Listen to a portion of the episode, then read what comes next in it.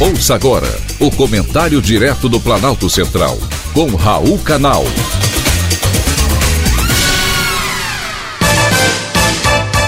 Queridos ouvintes e atentos escutantes, assunto de hoje: cuidado com H5N1.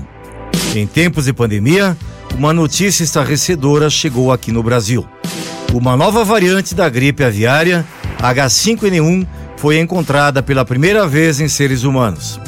O surto aconteceu em dezembro na Rússia e foi relatado ao MS agora, depois do caso ter sido investigado e comprovado.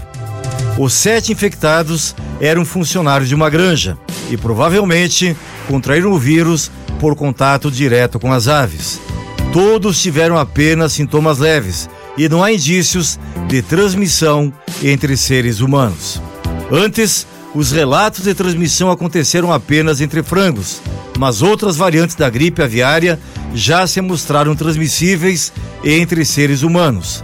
A mais famosa delas é H5N1, que matou 455 pessoas em 2003 em 17 países. É sem dúvida mais um impacto na saúde pública. Mas H1N1 não é mais mortal do que a Covid-19 como estão dizendo por aí.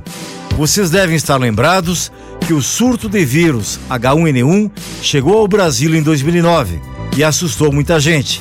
Mas no primeiro mês da descoberta foram infectadas 627 pessoas e registrada apenas uma morte. Enquanto que a Covid-19 infectou no primeiro mês de descoberta 1.891 pessoas, com 34 mortes mas nada de pânico. H1N1 não foi mais mortal do que a Covid, mas é preciso ter tanta atenção a esse vírus quanto ao que estamos enfrentando atualmente. H1N1, assim como o novo coronavírus, é transmitida por meio de contato direto ou com secreções respiratórias de uma pessoa infectada.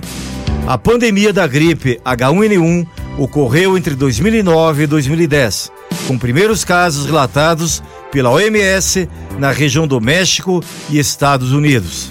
Nesse período, foram oficializadas 18.449 mortes no mundo, com um total de 651 mil casos de infecção. Hoje, a Covid-19 já registra cerca de 15 milhões de casos e matou mais de 2 milhões e meio de pessoas em todo o mundo. Portanto, não tem comparação. As formas de transmissão e sintomas da gripe H1N1, também conhecida como influenza A, são praticamente as mesmas do coronavírus.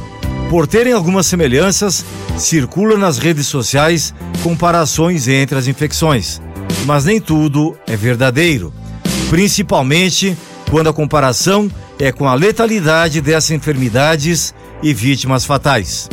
Apesar dos números, não existe uma epidemia nem diferenças significativas entre H1N1 e outros tipos do vírus da gripe.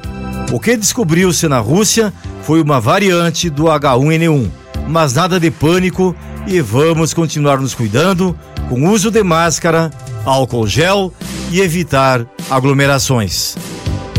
Foi um privilégio ter conversado com você.